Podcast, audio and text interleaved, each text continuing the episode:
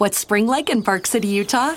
Imagine waking up on a bluebird day to ski the greatest snow on earth at two world class resorts, Park City Mountain and Deer Valley. Exploring miles of wide open spaces by snowshoe or cross country skis. Wandering our historic Main Street with its après ski scene and award winning restaurants. When you love it like we love it, Park City, Utah will always be winter's favorite town. Join the experience at visitparkcity.com. ¿Qué fue lo que pasó con la modelo, actriz y conejita de Playboy, Anna Nicole Smith? ¿Cómo fue que perdió la fama y la gloria que supo cultivar con sus éxitos? De eso vamos a hablar en este informe de eso y de otras tantas cosas. Anna Nicole Smith tuvo una infancia dura. La ausencia de su padre y las malas decisiones de su madre la llevaron a vivir con diferentes familiares a lo largo de sus primeros años. La soledad que la acompañó toda su vida la llevó a transitar caminos que no fueron los mejores para ella.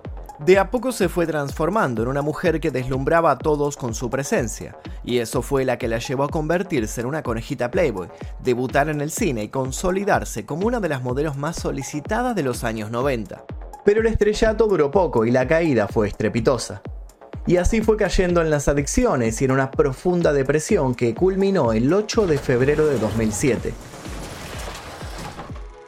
El día que murió Anna Nicole Smith. Antes de comenzar me gustaría que me cuenten si la conocían a Anna Nicole Smith y cómo fue que la conocieron. ¿Vieron alguna de sus películas?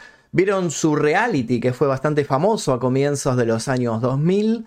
¿Vieron tal vez sus participaciones en las revistas del conejito en Playboy? ¿O cómo fue que escucharon hablar de ella? Quiero leer sus comentarios aquí debajo y también los invito a dejar sugerencias para posibles futuros videos. Acá leemos absolutamente todos los comentarios y los tenemos en cuenta. Si les gusta este tipo de videos les pido por favor ahora dejar su like ya mismo ya y suscribirse si todavía no lo hicieron. Y ahora sí, comencemos.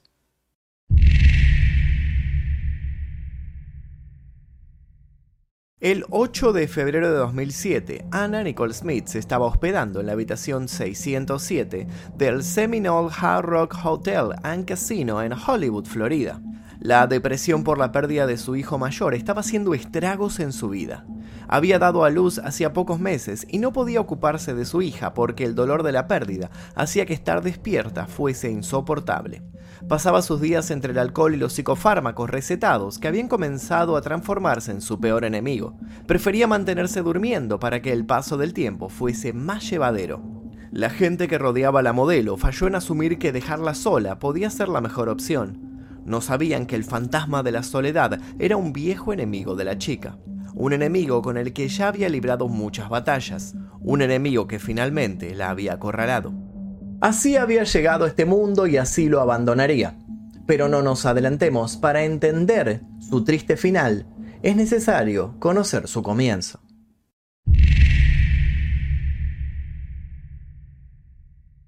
Antes de ser conocida a nivel mundial como Anna Nicole Smith, Vicky Lynn Hogan ya llamaba la atención de todos los que se cruzaban con ella. Había nacido el 28 de noviembre de 1967 y su madre contaría que desde muy pequeña la chica lograba captar la mirada de hombres de todas las edades, quienes la perseguían y le prometían un universo de oportunidades, placeres y regalos de todo tipo. Su padre se había ido cuando ella era pequeña. Esta era una de las primeras ausencias que sufriría durante toda su vida. Su infancia fue difícil. En algunas entrevistas reveló que había sufrido de abuso físico por parte de su madre, quien también permitía que su padrastro abusara de ella y de su hermana. La época escolar tampoco fue muy positiva. No le gustaba estudiar y tampoco se le daba muy bien, así que a los 14 años decidió abandonar las aulas y comenzó a trabajar en un restaurante de pollo frito. En ese lugar tampoco faltaban los hombres, que pedían el número de la jovencita que los atendía, pero no todos estaban embelesados con su belleza y pronto Vicky se daría cuenta. Una noche, al finalizar su turno en el restaurante, le pidió a uno de sus compañeros que la llevara a su casa. Estaba acostumbrada a recibir todo de los hombres que la rodeaban, por eso cuando un joven le dijo que no, esto llamó su atención. Billy Smith era el nombre de este joven que causó una gran impresión en ella. No mucho tiempo después comenzaron una historia de amor. Se casaron en 1985 cuando Billy tenía 16 y ella 17 años. Él era muy celoso, constantemente le cuestionaba lo que hacía fuera de la casa, por lo que Vicky tuvo que dejar de trabajar. Y ese fue su primer encuentro con la soledad, que comenzó a hacerse presente en su cotidianidad.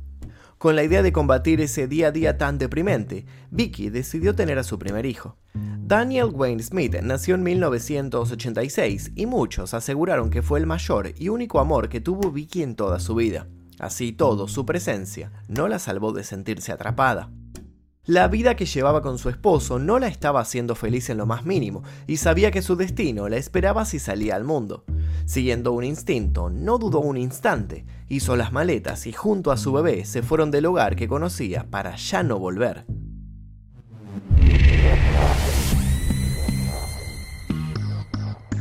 La joven llegó a Houston con el sueño de triunfar, al no tener muchas opciones, en especial por no tener estudios, su mejor opción y tal vez la más sencilla fue volverse stripper.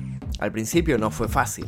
Vicky entró a un cabaret de la ciudad y lejos de entender los códigos de aquel trabajo, se mostró asustada, asqueada e intimidada. Allí conoció a una bailarina veterana de nombre Missy, quien la ayudó y le enseñó cómo manejarse en el negocio si quería tener éxito. Sus consejos funcionaron y pronto Vicky pasó a ser una de las strippers más famosas de la ciudad.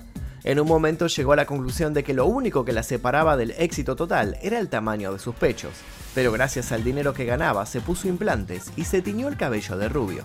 Los dolores de esa cirugía no se hicieron esperar y la chica comenzó a consumir calmantes con frecuencia, algo que más adelante se volvería un gran problema. Sin embargo, en ese momento no le importó estar en la puerta de una posible futura adicción. Por fin estaba siendo feliz después de tantos años y veía cómo las oportunidades estaban comenzando a aparecer. Missy, por su parte, se transformó en una de las personas más importantes de su vida. Era su amiga, su confidente y hasta llegaría a ser su amante. El destino quiso que Anna Nicole Smith llegara más lejos de lo que se hubiese imaginado. A sus 24 años tenía tres trabajos para poder mantener una vida digna para ella y su hijo, pero un día su suerte daría un vuelco de 180 grados. Hablamos del día en el que J. Howard Marshall II llegó al club donde ella trabajaba.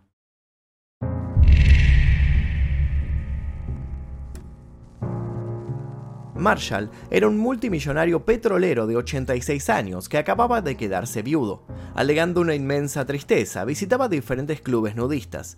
Y ahí fue cuando su camino se cruzó con el de Vicky, una chica a quien consideró la reencarnación de la icónica modelo Marilyn Monroe. Se sintió cautivado por la belleza de la joven y también por su actitud de niña inocente, que hacía que todos los hombres se volvieran locos por ella decidió en ese momento sacarla del club donde estaba trabajando y hacer hasta lo imposible para cumplir todos sus sueños. Vicky pasó a tener todos los lujos que alguna vez deseó, autos, mansiones, viajes al extranjero y todo lo que el dinero pudiese comprar. A pesar de que es difícil imaginárselo y que muchos especulaban con esta relación, Vicky siempre aseguró que su amor por Howard era genuino.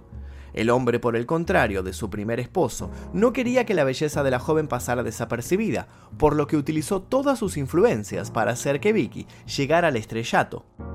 En 1992 se enteró que Playboy estaba realizando audiciones, y el resto es historia.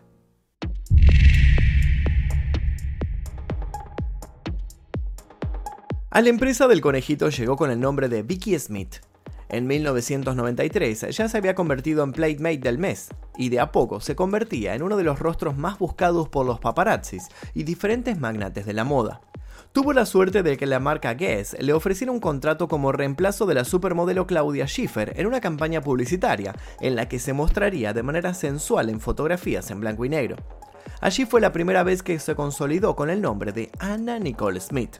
Durante esa misma campaña, los fotógrafos notaron que la modelo tenía un gran parecido con la actriz y cantante modelo Jane Mansfield, quien fue una de las mujeres más codiciadas de fines de los años 50. Esto lo llevó a hacer diferentes sesiones fotográficas inspiradas en ese ícono. Su carrera no se quedó ahí. También incursionó en el mundo cinematográfico con participaciones en películas como El Gran Salto, Una Mujer Peligrosa y Skyscraper.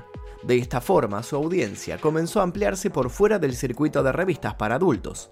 Todo parecía subir y no había límites para todo lo que Anna podía hacer. La revista New York utilizó una imagen de la modelo para la portada de una de sus ediciones, de agosto de 1994. En ella se la podía ver sentada en cuclillas, con una falda corta y botas vaqueras. Lo único que llega a cubrir sus partes íntimas es una bolsa de snacks. Esta imagen fue coronada con el título White Trash Nation, Nación de Basura Blanca en español. Smith le inició una demanda por 5 millones de dólares a la revista, alegando que no habían solicitado autorización para utilizarla y que el artículo dañó su reputación. No se supo más del tema, pero se aseguró que la demanda fue resuelta fuera del juzgado. Quizás en ese momento lo único que hizo que la burbuja de felicidad se rompiera fue haber tomado la decisión de volver a conectarse con su padre, a quien no veía desde que era pequeña. Pasó tres días con él y con su hermanastro, Donnie. Pero pasado ese tiempo se dio cuenta de que no había nada positivo que rescatar allí. Como si ese intento fallido de redención la terminara de condenar, fue entonces que la vida de Anna Nicole Smith comenzó a caer en picada.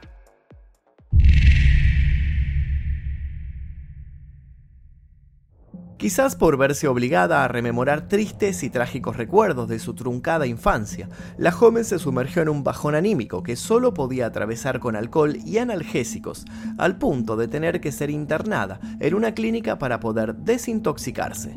Fue declarada en bancarrota a causa de sus varios y contenciosos encuentros judiciales.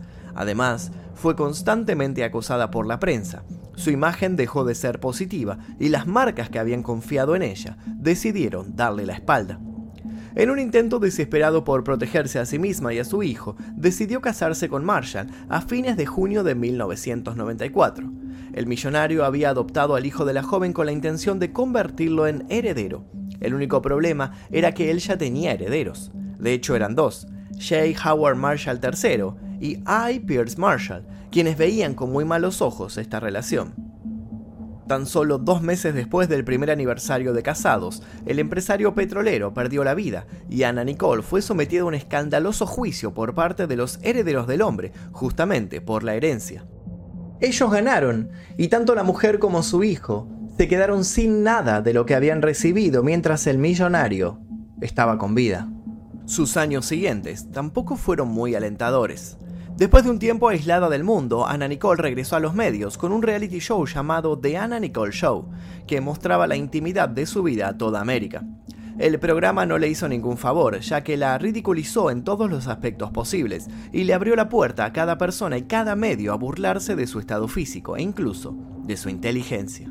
Estas críticas, que llegaban como dagas hacia su persona, hicieron que tomara medidas extremas para volver a verse como la sex symbol que era. Tras una estricta dieta, regresó a la vida pública con el cuerpo que la había convertido en un fenómeno y había hecho que más de un hombre se enamorara de ella.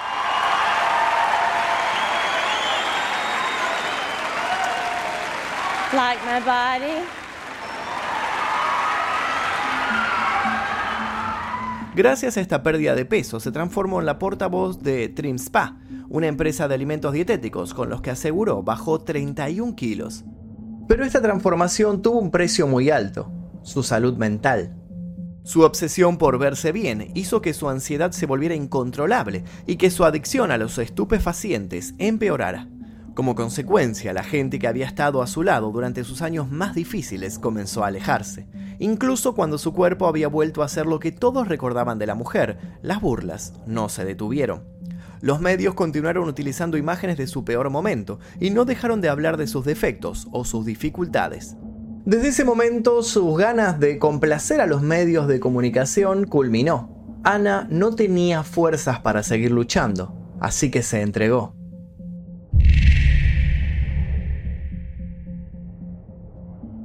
Ana anunció en 2006 que estaba embarazada y que esperaba una niña con su nueva pareja, el abogado Howard K. Stein, y que juntos se irían a vivir a Bahamas. Tiempo después se reveló que el padre de la niña era en realidad el fotógrafo que la acompañaba en diferentes campañas, Larry Birkhead. La niña, de nombre Daniel Lynn, nació en septiembre de 2006. Su hermano mayor, Daniel, llegó al día siguiente a la actual residencia de su madre para conocer a la nueva integrante de la familia. Hoy nos damos cuenta de que tal vez ese haya sido el último momento de felicidad de Smith, ya que tres días después, Daniel fue encontrado sin vida a la edad de 20 años. Según las autoridades de Bahamas, el joven había perdido la vida tras una sobredosis de drogas, entre las que se encontraban analgésicos y sustancias de alto nivel de toxicidad. Los siguientes días fueron una tortura para Smith. Durante cinco meses se convirtió en un zombie que solamente consumía estupefacientes para dormir y dejar de sentir el vacío que había provocado la pérdida de su hijo. A comienzos de febrero de 2007 decidió tomarse un descanso junto a su pareja de ese entonces. Apenas llegaron al lugar, Smith comenzó a tener fiebres altas, pero no quería acercarse a un hospital por miedo a ser acosada por los paparazzis. Y es así como nuestra historia vuelve al principio. El 8 de febrero de 2007, a tan solo cinco meses de haber dado a luz a su hija, la actriz y modelo fue hallada inconsciente en la habitación 607 del Seminole Hard Rock Hotel and Casino, ubicado en Hollywood. Durante 15 minutos se le aplicaron maniobras de resucitación mientras aguardaban una ambulancia para poder trasladarla a un hospital. Lamentablemente, no logró llegar a la guardia con vida. Anna Nicole Smith fue declarada oficialmente muerta a las 2.49 de la tarde de ese mismo día. Una autopsia posterior confirmó que la causa de su deceso había sido una sobredosis de al menos 10 sustancias diferentes. Muchas de ellas le habían sido recetadas, pero con el tiempo se volvieron tóxicas en su cuerpo por el abuso que hacía al consumirlas, tales como el clonazepam y el Valium se llegó a la conclusión de que las fiebres que estaba soportando se podían vincular con una infección que la modelo tenía en su cuerpo, producida por las inyecciones de vitaminas que llevaba tiempo administrándose para mantenerse delgada. La combinación del envenenamiento de la sangre causado por la infección y la sobredosis de calmantes que llevaba tomando fueron el combo perfecto para acabar con su vida rápidamente. Aunque el veredicto estaba más que claro, pronto aparecieron las controversias.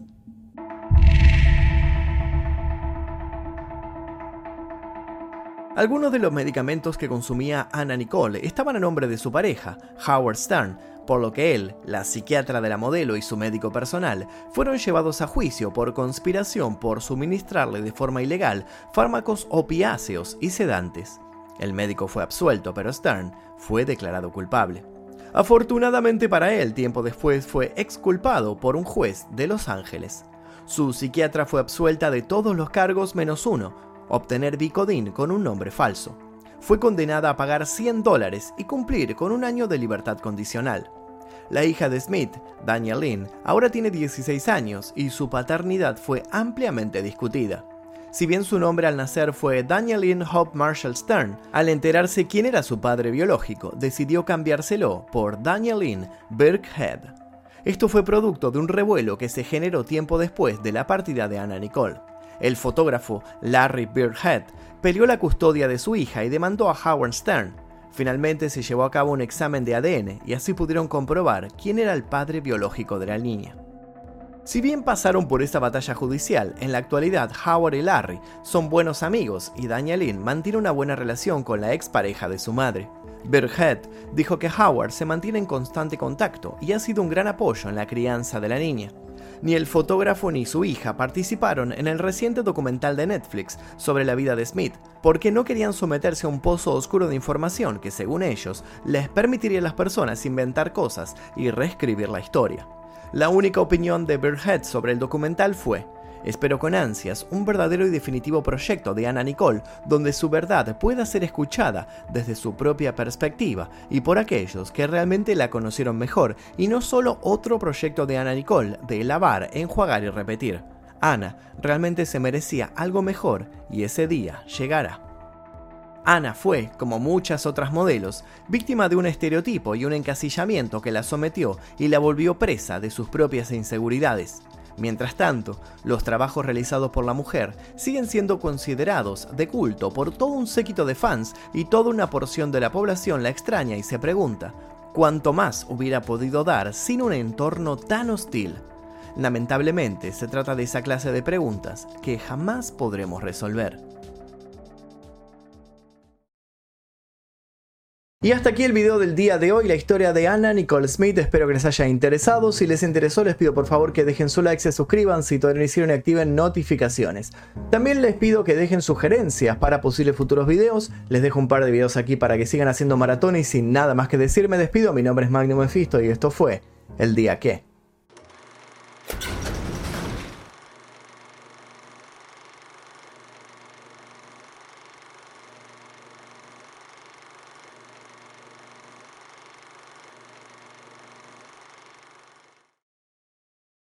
What's spring like in Park City, Utah? Imagine waking up on a bluebird day to ski the greatest snow on earth at two world class resorts, Park City Mountain and Deer Valley. exploring miles of wide open spaces by snowshoe or cross country skis. Wandering our historic Main Street with its après ski scene and award winning restaurants. When you love it like we love it, Park City, Utah will always be winter's favorite town. Join the experience at visitparkcity.com.